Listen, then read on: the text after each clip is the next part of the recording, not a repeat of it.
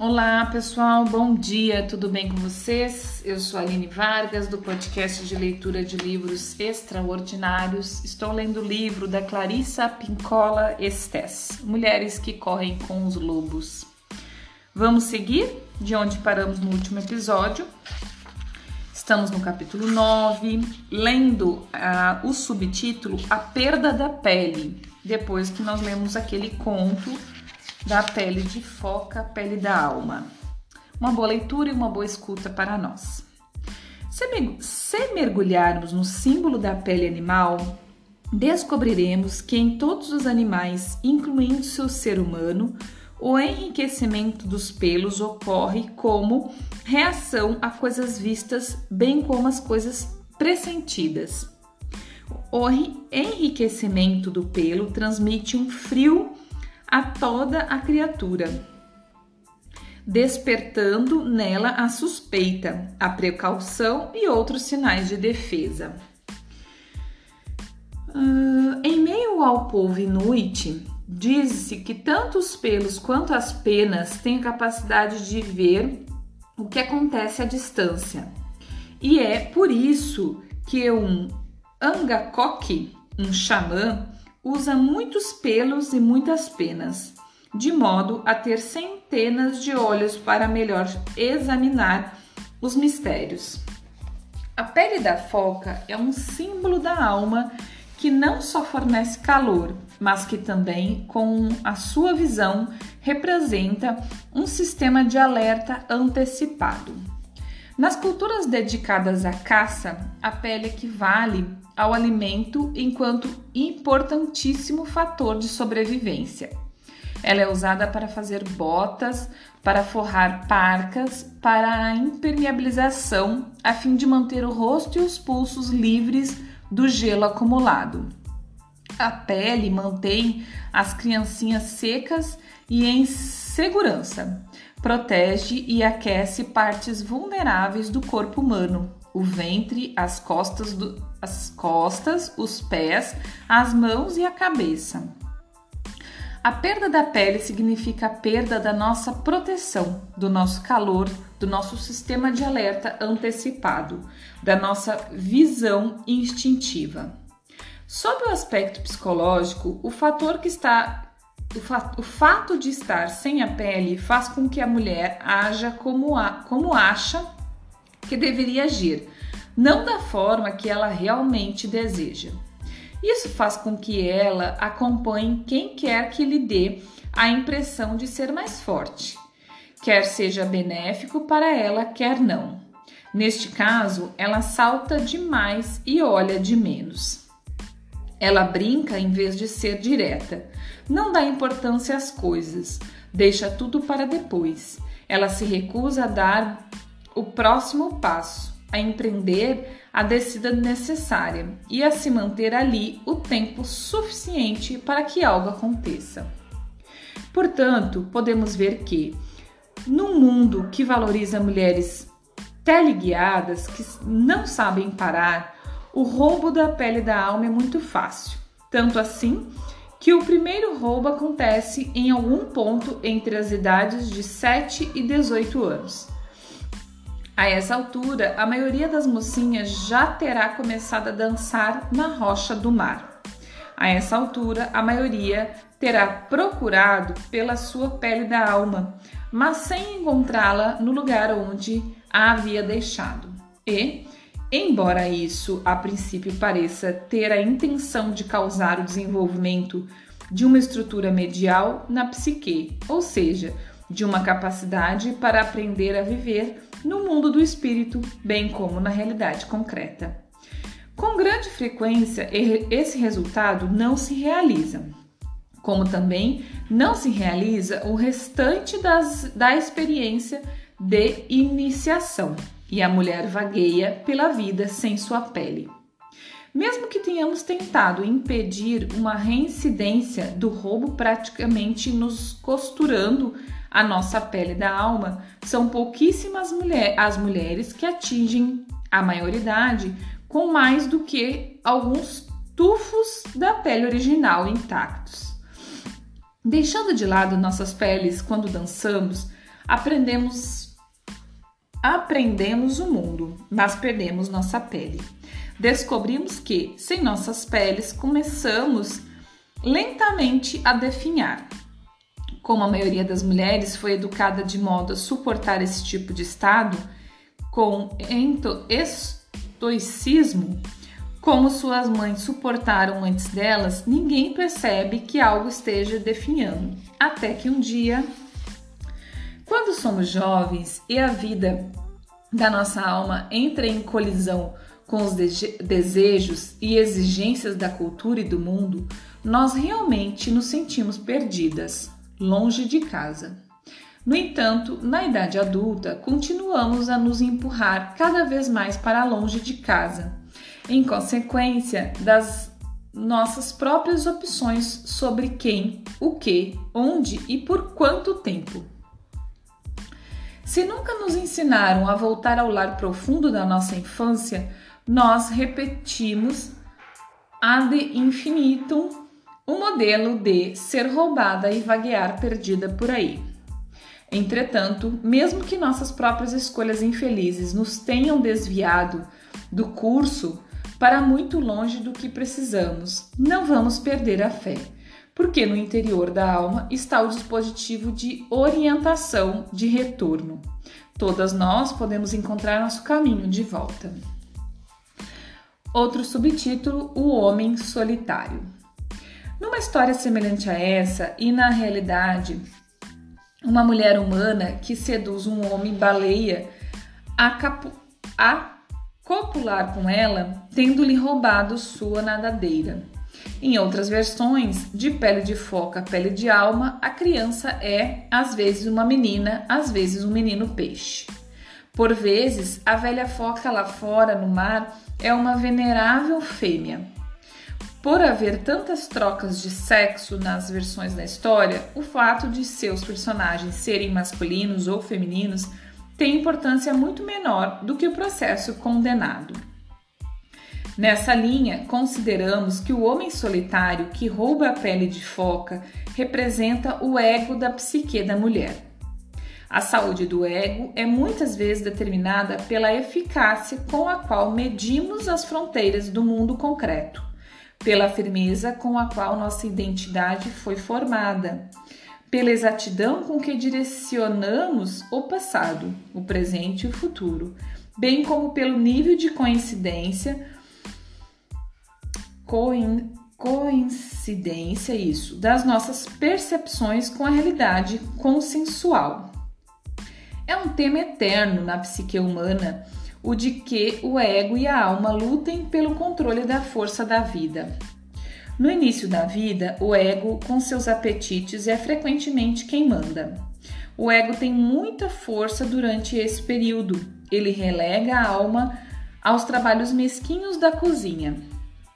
No entanto, em algum ponto, às vezes quando estamos com 20 anos, às vezes com 30, com maior frequência aos 40 anos, muito embora algumas mulheres só estejam realmente prontas dos 50, dos 60 ou mesmo dos 70 ou 80, começamos, afinal, a permitir que a alma assuma o comando.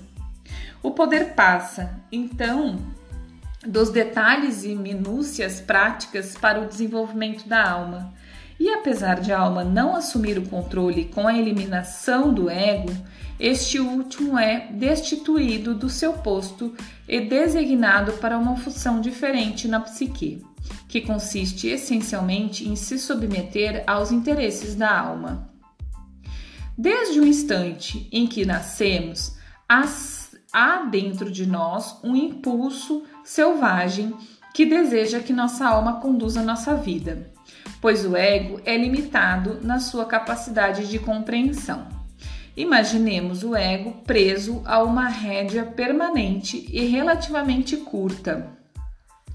Ele só consegue penetrar até certo ponto nos mistérios da vida e do espírito. Geralmente, ele fica assustado. Ele tem o mau hábito de, de reduzir toda a força espiritual a isso ou aquilo. Ele exige fatos que sejam observáveis, provas que sejam de natureza mística ou das sensações raramente com provas que sejam de natureza mística ou das sensações raramente combinam bem com o ego. É por isso que o ego é solitário. Desse modo, ele fica muito limitado na sua imaginação. Ele não tem como part participar plenamente dos processos mais misteriosos da alma e da psique. No entanto, o homem solitário anseia pela alma, vislumbrando vagamente o que é profundo e selvagem quando deles se aproxima. Algumas pessoas empregam os termos alma e espírito como equivalentes. Nos contos de fadas, porém, a alma é sempre a progenitora e a progenitora progenitora e a progenitora do espírito. Na hermenêutica dos arcanos, o espírito é um ser nascido da alma. O espírito herda a matéria ou nela encarna, a fim de recolher notícias sobre os costumes do mundo para levá-lo de volta para a alma. Quando não ocorre nenhuma intromissão, o relacionamento entre alma e espírito é de uma simetria perfeita. Cada um, por sua vez, enriquece o outro juntos. A alma e espírito formam um ecossistema, como num lago no qual os animais do fundo nutrem os animais das camadas superiores, enquanto essas últimas nutrem os animais do fundo. Na psicologia junguiana, o ego é frequentemente descrito como uma pequena ilha de consciência flutuando no mar do inconsciente. No folclore, porém, o ego é retratado como uma criatura de apetites, muitas vezes simbolizado por um animal ou ser humano não muito brilhante, cercado de forças que não que são mistifica, mistificantes aos seus olhos e sobre as quais ele procura conquistar o controle. Às vezes, o, ego é capaz de ganhar o controle por meios brutais e destrutivos, mas no final, com o aperfeiçoamento do herói ou da heroína, é muito mais provável que ele fracasse em sua tentativa de reinar.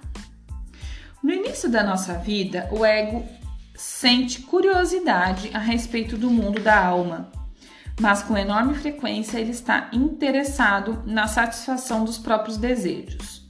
O ego nasce em nós, a princípio, como um potencial e é moldado, trabalhado e preenchido com ideias, valores e deveres pelo mundo que nos cerca.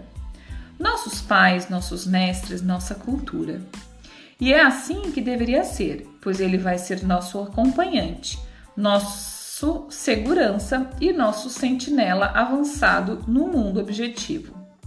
Entretanto, se não for permitida a natureza selvagem emanar pelo ego, dando-lhe cor, sabor e capacidade de resposta instintiva, então, muito embora a cultura possa não aprovar o que foi criado nesse ego, ela não aprova. Não pode nem, nem irá aprovar um tratamento tão incompleto da sua obra.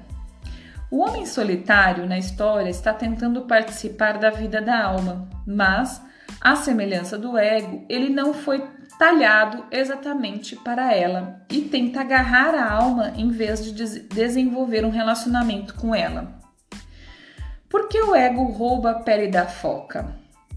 Como qualquer outra criatura solitária, ou faminta, ele adora a luz. Ele vê a luz e a possibilidade de ficar junto da alma e se esgueira até ela, roubando-lhe uma das suas camuflagens essenciais. O ego não pode se conter. Ele é o que é, atraído pela luz. Embora não consiga viver debaixo d'água, ele tem um anseio próprio por ter um relacionamento com a alma. O ego é grosseiro em comparação com a alma. Seu modo de agir raramente é evocativo ou sensível. Mesmo assim, ele sente um anseio pequenino e vagamente compreendido pela beleza da luz. E isso, de certo modo e por algum tempo, o tranquiliza. Pessoal, eu vou fazer um parênteses final, porque eu já falei isso em uma outra parte dessa leitura. A autora tem uma colocação diferente do meu entendimento e do que eu venho estudando. Eu estudo Jung, que é a formação dela principal, eu estudo Freud, eu estudo Lacan, são as bases principais aí da psicologia analítica, da psicanálise. E eu também estudo a espiritualidade, porque na minha formação de psicanálise é espiritualista, né? Então, assim, de diversas fontes, diversos lugares, eu tiro as minhas conclusões, né? Não é de um lugar só, não é só de uma leitura ou de uma posição. E para mim, a colocação dela, tanto de ego quanto de espírito alma, estão equivocados, não sei, ou entendidos. Não dá para dizer que é equivocado, porque é o entendimento dela. Mas para mim está errado. É, não, desculpa, não vou falar errado, está diferente, tá? Porque, diante de todos os estudos que eu faço, eu entendo que nós temos, né, na definição psicanalítica, a, o ego, né, o superego e o id. Que, que eu entendo por ego nessas definições psicanalíticas? O ego é o centro. O ego sou eu. Eu não, eu não, eu não, não o ego não é uma parte ruim. O que, que, que, é ruim do ego? Quando ele está desequilibrado. Ele está muito pro id ou muito pro superego. O que, que é o id? O id é aquele que só quer. Eu quero do meu jeito, na hora que eu quero. É, é a criança, né? A criança é muito id. Ela tá muito no id, ela ainda está construindo o seu ego em, em, em, em, contato com o superego dos pais, da cultura. E o que, que nós normalmente estamos quando estamos desequilibrados, nós adultos, estamos muito no superego. Não pode nada, não pode nada, a cultura não deixa, meus pais nunca me deixaram. Se a gente veio de uma criação muito rígida, piorou, né? Se a gente é muito rígido com nós mesmos e com as pessoas, aí a gente está sempre muito no superego, que não pode nada. Então o ego é eu, é sou eu, é o centro. Só que ele precisa estar em equilíbrio com o id, aquele que quer tudo. E aí, o que que eu entendo por id? Tá? Aquele que quer tudo. É o meu espírito, né? É o meu espírito, é aquilo que quer tudo, né? Que quer tudo que eu tenho que fazer, tudo que eu tenho vontade de fazer, tudo que eu vim fazer neste mundo, né? É, eu entendo dessa forma, certo? É, só que, claro, é, que a gente precisa ponderar algumas coisas, né? E aí depende muito, aí tem, aí vai para outra análise. Quando o id é doente, né? Aí ele também está desequilibrado. Aí ele não está conectado com o espírito, ele está conectado com uma, um desequilíbrio. Quando o id, quando a pessoa está muito no id, daquela pessoa que quer matar, que quer roubar, que quer, né? Aquele estrupador que está muito assim, vou fazer o que eu quero com o desejo que eu quero, com o meu desejo e as áreas dos outros, inclusive fazendo mal para os outros, né? É, e aí é uma questão de desequilíbrio, às vezes uma questão espiritual, é, né, que precisa um entendimento desse, desse, desse espiritual, entendeu? É um espírito que, que precisa se entender, se achar, tá? É, é, complexo, eu só queria dar o meu ponto de vista. E quando ela fala de espírito e alma, e ela fala que primeiro é alma e, e depois espírito, para mim também é o contrário. O que, que é alma para mim, né? E até nas coisas que eu estudo, não tô falando assim só da minha cabeça, do que eu junto de todos esses, esses estudos, que para mim a psicanálise, principalmente porque eu estudo a psicanálise espiritualista, eu preciso é, entender todas as bases e, e além disso, né?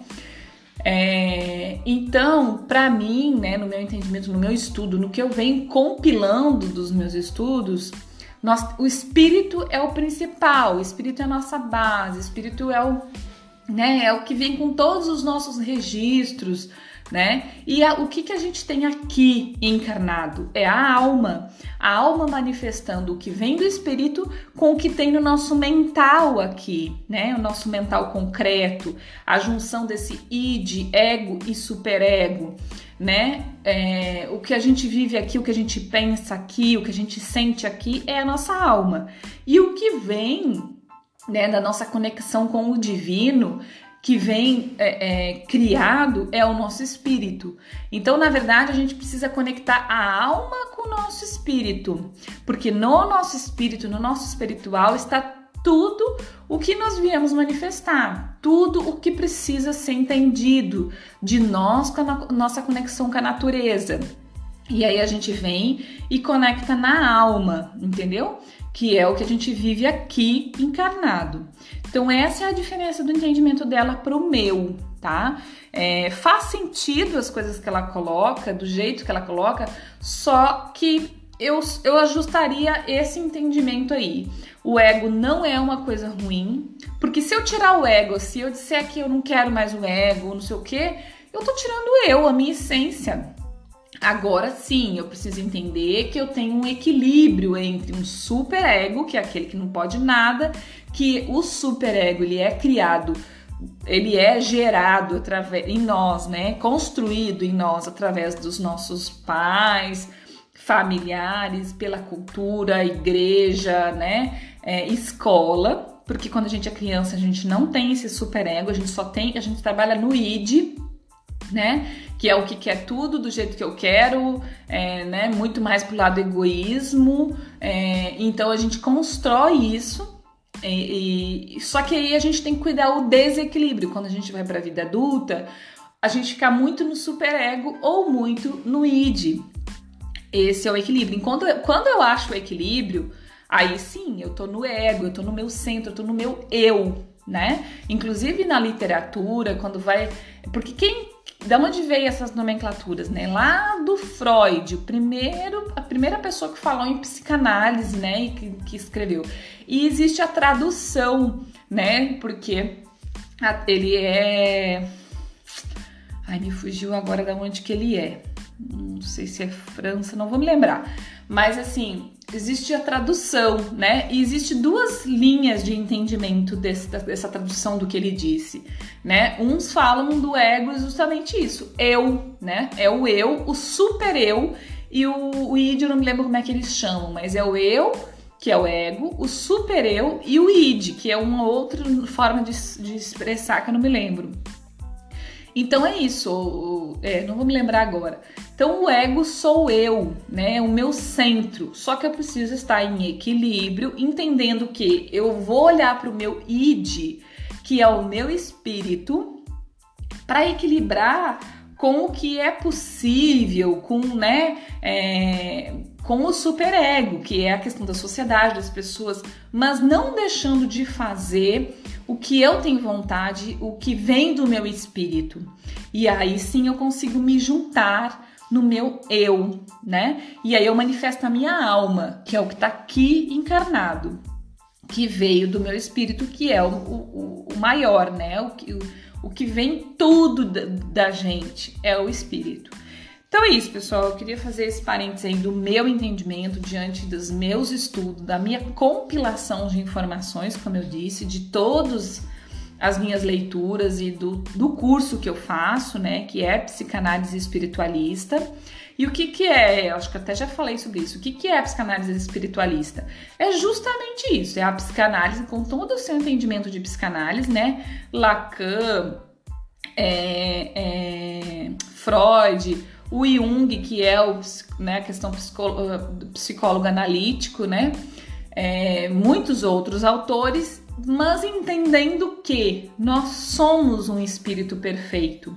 E é essa busca da, da, do, de, do, da nossa essência que a gente precisa entender nessa psicanálise. É isso que a gente busca com os nossos assistidos, com os nossos atendidos, que ele entenda que ele é um espírito perfeito entendeu? Para manifestar e, e, que ele precisa manifestar as vontades dele, claro que dentro de uma sociedade, de uma família, mas que ele não pode dizer não o tempo todo por, por benefício dos outros. É óbvio que ele não pode dizer sim é, em, em detrimento dos outros. Ele não vai, ah, eu quero matar porque. E aí, claro, a gente tem que cuidar. Esse, esse id desequilibrado, ah, a pessoa me fez mal e eu quero matar e eu posso fazer porque eu tenho que fazer. Não, calma. Por quê? Né? Foi o seu orgulho que foi atingido? O que, que aconteceu, né? E, e a gente precisa entender isso. É, não tá fazendo uma coisa que eu quero, mas a pessoa tá fazendo uma coisa que ela quer, né? Então, por exemplo, uma separação, vamos supor, acontece muito, né? Os homens, é, a grande maioria desses acontecidos é pro lado do homem, né? A mulher quer separar e o homem simplesmente vai lá e não, se você não vai ficar comigo, você não vai ficar com ninguém, vou te matar. O que, que é isso? É o orgulho, né? É um desequilíbrio no ego. A pessoa tá com um desequilíbrio no ego. Então, é, não, eu quero aquela pessoa, né? Eu amo aquela pessoa, apesar de que o amor não tem nada a ver com isso, né? Nada a ver com posse, mas enfim, vamos dizer que a pessoa goste muito da outra. Mas o que, que eu quero para outra? Que ela esteja feliz. É esse equilíbrio que eu preciso entender. Ah, não, ela não tá mais feliz comigo, por mais que me doa, me coisa, mas eu preciso deixar ir, né? É, isso é o equilíbrio. Tá me doendo, né? Eu tô com orgulho ferido, e eu quero muito aquela pessoa e eu digo, eu tento, né? E, é, falando dessas questões de separação, mas eu não posso matar. Então esse é o desequilíbrio, certo? Mas era isso. Já me estendi bastante. Espero que tenha ficado claro aí qual é o meu ponto de vista e é óbvio que você pode ter o seu. Mas assim, tudo que a autora diz faz muito sentido, só que tem um pequeno é, diferença de entendimento, tá bom? Muito obrigada, até o próximo episódio. Bom dia, boa tarde, boa noite.